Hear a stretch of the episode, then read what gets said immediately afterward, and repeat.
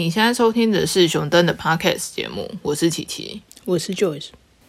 我觉得大部分在逛书店的时候，你很容易就会注意到有一类就是关于个人成长跟效率相关的，或者说你在那个门口的那个畅销书，就一定会摆上那么几本，嗯，跟这有关的书。现在很多人都会分享一下他们自己有关，不管是专案管理或者是时间管理的。有效的方式嘛？因为像那个之前唐凤不是也是有把那个什么番茄钟管理法的那种讲出来吗？我以为这个大家都知道哎，不用唐凤讲，大家都知道。但我觉得就是唐凤一讲出来之后，那个时候更红，你不觉得？我不知道，其实我不知道他有讲这件事情。我觉得有哎，我记得有哎，应该是他吧？我应该没记错了吧？对啊，就会觉得哦，唐凤都在用了，我也要用用看。对啊，就跟我们之前讲那个啊，马斯克的第一性原理意思是一样的啊，也是这个原理早就已经出来了，但是知名人士讲过之后会更红。就是那个是我真的在他讲之前我不知道这个。你说马斯克的那个吗？对，嗯，啊，就是有些东西或者是工具，就是需要名人加持之后才会广泛被人家知道啦。但我们当然相信说，这世界上。好用的东西是很多的，嗯，就只是等待着我们发掘，或者是等你自己来创造吧。当然，我相信这种管理的东西呀，是真的很多人迫切需要的工具。对啊，尤其我觉得，就是从至少从工业发展之后吧，就资本密集啊，然后资本家就会想从单一一位劳工身上尽量榨取越来越多的利润。然后就会想办法用各种方式压缩什么。从个人角度上来说的话，也是，就是大家都知道生命时间有限，所以你也会想从有限的生里面看能不能挖出无限的深度。对啊，当然我们也有对那个时间管理有一些很讽刺的说法啦，就是有可能你劈腿多数的时候，有人就讲说时间管理大师嘛。嗯，所以呢，这个其实。用法是真的还蛮广泛的，就是看你要把你的时间用在哪一些地方。但现在就是我们需要一个工具，可以帮助你更有效的利用你的时间。对啊，因为其实这个议题从很久之前应该大家都蛮关注的，就是怎么样提升自己工作的效率，诸如此类。我觉得 GTD 可能就是这一系列方法的其中一个始祖。因为我觉得它是蛮早期，然后又可以把这一整个系统效率工具整理起来一个方法。GTD 就是 Getting Things Done，所以顾名思义，你就知道它重点就是要把你想要完成的事情完成。嗯，我觉得它比较像是一个系统，或者说一个流程，然后把你要做的事情输入进去，然后顺着这个。流程去执行，理论上就可以比较轻松，或者说比较有效的确保这件事情的执行程度。嗯，我觉得那个流程图其实大家都可以上网先 Google 一下它的那个图片的画法了，因为光看它的那个流程图，你有可能还是有点不太懂那个具体的状况。但是如果你边看它的那个流程图边听我们这一集的话，有可能会比较清楚它每一个步骤的做法。对，我觉得那个流程图基本上就是这整个系统的算精华吧。嗯，就很清楚的去介绍这整个的流程。从开始，它其中一个出发点就是要想办法让你自己可以心如止水的执行你要。处理的工作或者你的目标，嗯，那他觉得，如果你脑袋中有太多事情要考虑、要衡量的话，那你是很难做到这样的一个境界。所以他的第一步就是，你可能要花，他建议是二到六小时的时间，然后准备一些卡片或者是纸条，然后把。你现在想到你要做的事情，无论事情大或小，全部把它记下来，然后一个纸片只记录一项事情。对，然后在这边的重点就是你要记录所有的事情，然后不要去评价或去不要去衡量说这件事情多久可以完成，或者说他需要投入的心力到哪里，或者是可行性怎么样，都不要去评估，就是把它全部记下来，然后放到一个篮子里面。这里其实就有点像是先取那个量出来嘛，不管那个东西到底是好还是坏，就是你一开始有什么 idea 的时候，你就一律全部都记下来，然后你后续才需要去再花时间筛选这个到底是不是有用处的，还是要先放着嘛。所以我们第一步就只是要先把那个量做出来。这跟 brainstorming 的步骤有点像，就是 brainstorming 就是一般人就会觉得，就大家集中在一起集思广益，嗯，然后最后想办法挤出一个解决方案这样子而已。但是其实 brainstorming 现在还蛮多人都强调，就是第一开始应该要先要尽量收集可能越多的想法越好。那如果你在这个时候去评价说，哎，这个想法不可行，或者是这太天马行空了。或者呃，这要花很多时间的话，那你可能就会无形中筛选掉一些可能非常理想的做法。嗯，就有点像是你的想法一开始就已经受到了局限嘛，因为你就是会先排斥哪一些做法已经不可以做了，所以你就是不会再往那边想。嗯，我们习惯的做法就一边写出来的时候一边去评价它，其实算有一点算偷吃步，或者是。两步并一步走，但其实这样子的结果也有可能不是最好的。请你把它分拆开来，成为两个步骤，其实结果可能会比较好。对，然后透过这样的一个把你脑中的想法全部倾倒出来的一个程序，能够有效帮助你就达到一个比较专注的一个状态，因为你不用再想说啊，我是不是。漏了什么东西？但你漏的时候，你可以随时再赶快写下来，然后丢进那个篮子里面。然后既然那些东西都在篮子里面，你就不用太担心。对，因为下个步骤就是你要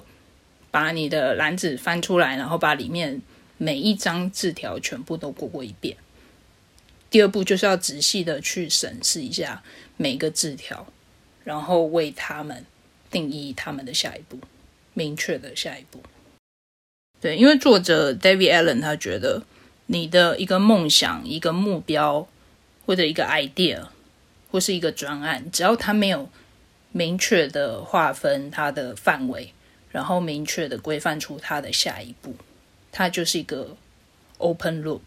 就是一个开放的回圈，就是它会吸收你的能量。简单讲，就是你一件事情你没有想得很透彻。然后你又会不自觉的一直去想那一件事，嗯，但是其实你没有办法透过这个行为达到任何的成果，嗯，那他就是要想办法去破解这个 open loop。然后我觉得他另外一个很好的想法就是，他觉得你应该要事先去尽可能周全的去考虑每一个你计划中的事，彻头彻尾的考虑完之后。去决定你的下一步，而不是到事情发生了，或者是你要避免某一些不好的情况的时候才在补救。嗯，他觉得一开始你就先定义好，然后你先做好你自己的决定，嗯，才是比较有效的。其实我觉得这个就是稍微比较有点像是考验你的看事情的观点嘛，还有你自己本身的经验吧。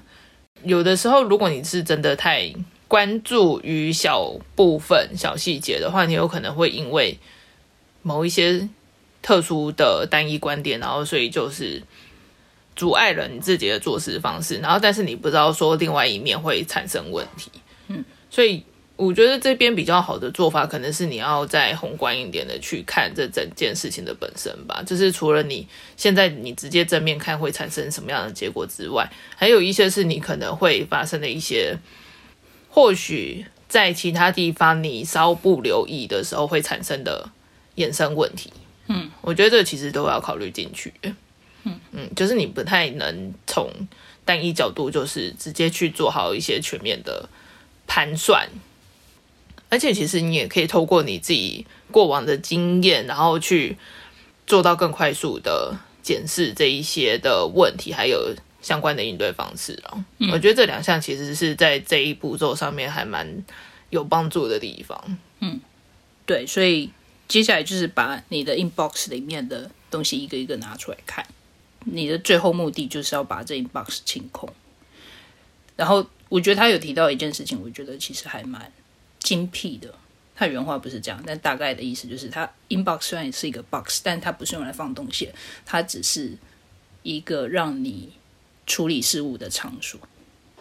就是它的这一整个系统不是让你容纳那一些资讯的，是让资讯可以流动，然后最后推动你实际的行动。嗯，这才是这整个系统的目的。就有点像是那个嘛暂存区的那种感觉嘛，就是你实际还是要让他离开，但这边只是先让你寄放而已。对，对，因为我觉得其实讲说收件夹啊，或者是盒子或者什么，很多人都会觉得就是用来放的，嗯但其实不是。嗯，我觉得这是一个蛮重要的一个概念，所以你就会从 inbox 里面拿出一件东西，好，然后接下来你要问自己一系列的问题，去判断这一件任务到底最后会被归属到哪一个分类去。OK，首先呢，第一个问题就是这一件事情是不是可执行的？意思就是它是不是一个明确的动作、明确的行动。那如果其实这不是一个行动的话，它有可能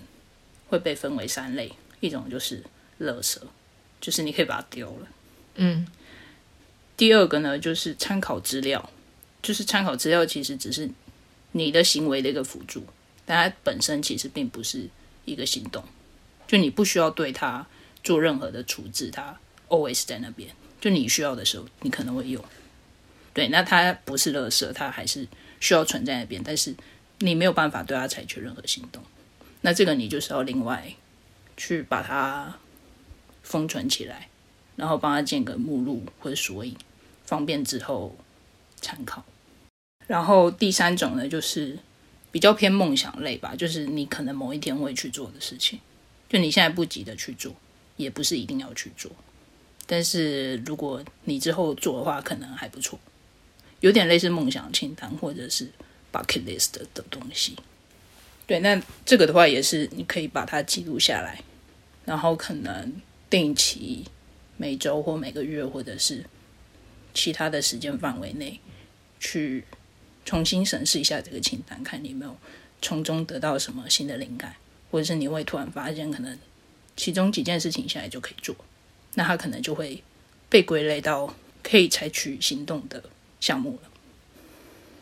对于那一些你可以采取行动的事项呢，你接下来要再问自己下一个问题，就是既然你可以对它采取行动，那你的下一步是什么？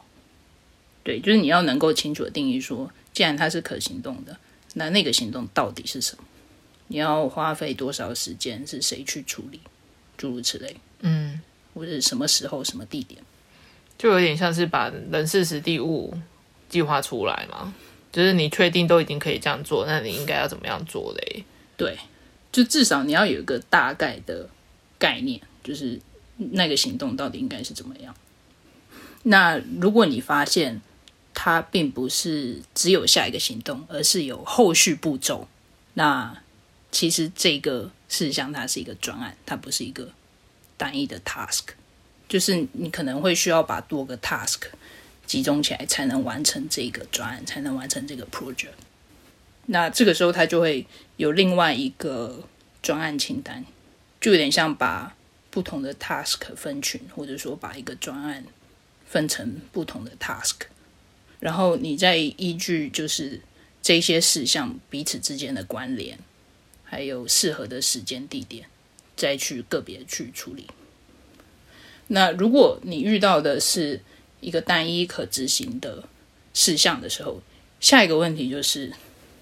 你可以在两分钟之内做完吗？那如果你可以在两分钟之内做完的话，那就是现在就去做。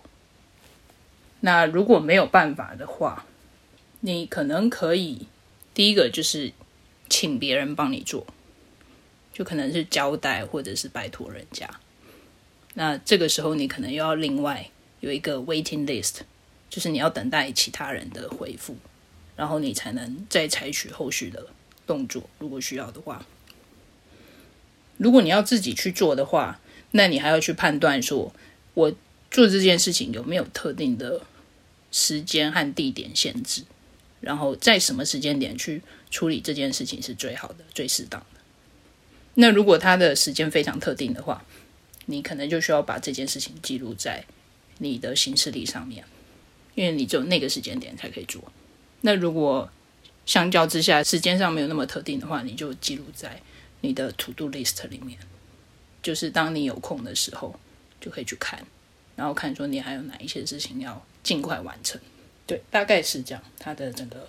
筛选的流程。然后接下来我们可以举几个例子来说明一下这一整个流程要怎么运作。说第一点是看牙医，OK，这很明显就是可以采取行动的嘛。那接下来，所以你的下一步应该是什么？就打电话预约嘛。嗯，所以这看起来是一个单一动作，除非你现在已经是紧急的掉了牙齿，还是怎么样，你已经知道后续可能要再安排多少时间去追踪，包含如果你只是定期的去。做牙齿检查去洗牙，那你目前的动作有可能只是打电话预约。那打电话预约可以在两分钟内完成吗？理论上应该是，嗯，那你就完成了。那当然，你在完成这件事情之后，你同时又会产生一个新的事项到你的 inbox 里面，就是你要去看牙医。嗯，然后这件事情就会再跑跑跑。跑一次这个流程回来，然后就会记在你的 calendar 里面，会记在你的行事历里面。对，然后如果很不幸的你看牙医之后发现了一些什么问题，但是你要等待最终报告诸如此类，那这一些事情也会成为新的事项，然后又再重新回到你的 inbox 里面，然后就他可能跑跑跑会跑到那个 waiting list，就是你要等待检查结果出炉。或者说，医生评估怎么样才是比较好的？或是他给你几个牙套的选项，你要选哪一个？好，另外一个例子，假设你今年想要去日本玩，那这很明显要采取行动。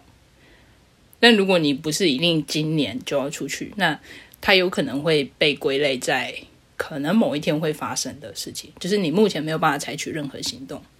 你最多看一下汇率，什么时候换日元？嗯，然后看一下有哪一些景点，诸如此类。但基本上就是，这就是一阵子需要观察一下的事情。嗯，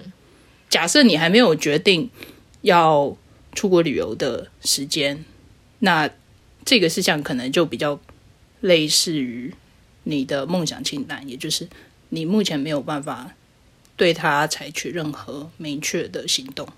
对，那如果你具体就是今年要去日本的话，就要想想你下一步是什么。但我觉得这有可能会因人而异，就是有些人可能就是下一步就订机票，然后就飞了。嗯。但有些人觉得哦不行，我要先规划一下我到底要去哪里，去多久，我还要请假。嗯。诸如此类。嗯。对，所以就很明显，这是一个专案，就你中间可能涵盖着。各个不同的步骤，但这一些步骤之间可能有一些顺序，或者是有一些相关。比如说，如果你真的没有办法请假，可能后续步骤也就不用做了。嗯，对，所以你在处理你今年想去日本的这个事物的时候，就要考虑到这一些方面，然后把它视为一个专案，然后依照适当的顺序和时间去处理他们。嗯，然后定期的去追踪情况。嗯，他对 inbox 里面的事物大概处理的流程就是这样。那接下来就是你要去定期的回顾，接下来你就会持续将你要完成的事物收集到你的 inbox 里面，然后基本上你每天或者每周就去 review 你的行事历跟代办事项，然后。可能在更长的时间跨度里面，你会去看一下你的专案清单，然后等待他人完成事项的清单，还有梦想清单。对，然后针对每一个你要处理的事项，他还强调另外一点，就是你就要是你目前的优先顺序、精神状态，还有所处环境来决定你现在应该要处理哪一些事物是比较适合的。但我觉得其实使用这种管理方式是真的还蛮有效的。可是其中我觉得比较多困难的就是，当你资料收集完之后，你需要定期或者是某一个时间内要回去重新整理这一些东西嘛？因为你不是说把资料全部丢进去之后，然后你可以放着不理它，它可以自动分类的那种。嗯，所以我觉得很多人都是败在他后续没有其他相关的处置措施、欸。你是指让 inbox 里面的事物流动？对，就是不是把东西喂进去就好，你还要把它整理整理、归类归类的那种。但我觉得这个就是这个系统它就是要这样运作。那如果你就是推不起来，那可能这系统就是不适合你。嗯，你就甭玩了。对因为就是刚才讲了，就是它不是给你放东西的，啊它是一个通道而已。其实我觉得这有点像是那个诶、呃，有些人或许会是想法很多，但是他实际做出的行动却很少的那种感觉。但我觉得这个反过来可能可以讲到，就是因为我觉得 David Allen 他其实蛮强调一点，就是你要就你真的想要做这件事情，你就应该把这件事情思考的透彻。嗯那如果你想要做很多事情，然后你又没有办法推动这些事情的背后的计划跟发展的话，其实你就是让你的思考停留在最一开始的那个冲动跟那个深度而已啊。嗯，对啊，就是事情不会自己有进展啊，就是你必须要自己去推动。对，而且尤其是这个系统是理论上只有你自己可以推动，因为没有人知道这件事情对你来说多重要，嗯，或你想要怎么处理这件事情。对，这本书是在两千零一年的时候出版的，所以就已知道，经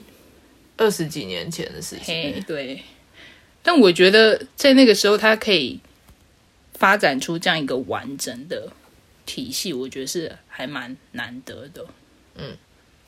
因为它不是单纯就一个 idea 或者是一个想法，就是说啊，你要去做啊，你要好好想啊，什么没有，他是把整个流程都跟你讲完了，对，然后怎么做也跟你讲完了。但是当然，因为它是二零零一年的时候推出的一套系统，所以你也知道那是一个 iPhone 都还没有出来的年代，嗯，所以其实我觉得它很多做法都还蛮依赖实际的用具或工具上面。有人说没有数位化的意思吗？对，你要用很多的纸本、文具、工具、资料夹嗯这些方式去维护这整个系统。因为他其实这些他都有顾虑到，比如说他会讲到说，如果你是办公室没有固定的人，那你这些东西可能要在很多地方都要备一套。嗯就你的那一些参考文件，可能很多地方都要备一套，然后你还要记得每个地方都要更新，就是一个没有云端的年代。可是你可以把它带着走啊，放进你的公司包随身携带啊。对，但你可能没有办法带到一整套，因为他据他的估计，就是他觉得一般人可能他个人的一个完整的，就是生活中、工作中方方面面完整的一个参考文件系统，可能至少要几百页，嗯。就是你随时带一个砖头在身上那种感觉。嗯。对。所以可能有一些，他书里面介绍有一些方法，其实在现代应该有比较更方便的方式去处理。嗯。而且我觉得这本书它其实不是鸡汤类，就它就是比较切实的在跟你讲说，他觉得问题点在哪里，他觉得应该要怎么样解决，嗯。然后解决方法是什么。嗯。反正听我们这一台应该也不会想要听到什么鸡汤故事或者是鸡汤话语吧，那我们就是比较希望是给大家有实际用途、实用的工具，嗯，不是给你摸摸头、拍拍这样就好了。对，但所以它的内容其实也没有强调什么热情的重要性啊、理想啊，嗯，这一些，就是它其实前提有点像假定了你自己有你的目标，你有你的优先顺序，嗯。然后它只是提供你一套系统，让你可以完成。嗯。对。然后另外一点就是，虽然我觉得它里面提到的某些部分其实跟创意相关，比如说刚才提到的，就是他收集这一些 open loop 的方法，其实跟 brainstorming 有一点像，但其实我觉得它里面对创意这一点也没有特别侧重。现在很多书籍在提到生产力的时候，通常也会提到创意，或者说如何以有效率的方式提高你的创意或发挥你的创意。嗯，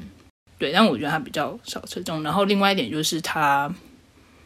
比较没有那么注重每一个代办事项之间的关系，没有那么强调。对，因为他你每一个事情进来，他都是要过那个流程。嗯，但是他没有说哦，最后收集出来之后，然后你还要再回头过来看你的这一堆东西。其实没有，他就是逐个去执行。但我觉得其实你后来你自己有在做这个流程的时候，其实你可以稍微会留意得到，你之前有做过相关的动作，然后那一些的事情是不是可以放在一起？我觉得稍微，如果真的你实际有在做的话，应该还是会有一点留意到有这样子的相关性，然后就一起了吧。对，就是我觉得它真的是一个还蛮有效率的一个框架，但是它对创意这部分没有太多的规范。嗯，但是当然也就代表这个系统本身其实还有蛮多的扩充性，就你可以视自己的需要去增加一些流程，比如说多问自己几个问题，或者是调整问题的顺序，诸如此类。嗯。但我觉得其实最根本的做事方式，就还是你要把事情处理完成，而不是你只是在前面就嗯一直不断的打转，或者是完全不处理它了。因为你这样根本就没有办法把事情完成。对这让我想到一句话，就是 “hard choice, easy life; easy choice, hard life”，就是你要这么随性的去做这些决定或什么，你不想面对，那你后来就会变得很辛苦。嗯，那你现在去面对了，其实最后执行起来就会省力很多。因为其实也可以想象得到，如果是世界上的事情都那么容易处理，然后我们大家都可以过得很轻松，就可以做到更容易的生活的话，其实这个世界就不会是长这样子啊，我们就不会有那么多的烦恼，也不会有那么多的问题，也不会有那么多的阻碍，不是吗？嗯，对吧？就是因为会有这样子的阻碍跟问题产生，所以我们才会需要这一些工具帮助我们去更有效的利用时间，或者是更有效的利用我们的相关的资源。那我们今天就讨论到这边，有任何想法或建议，欢迎在下方留言。如果你喜欢今天的节目，请给我们五星好评。我们下次见，拜拜拜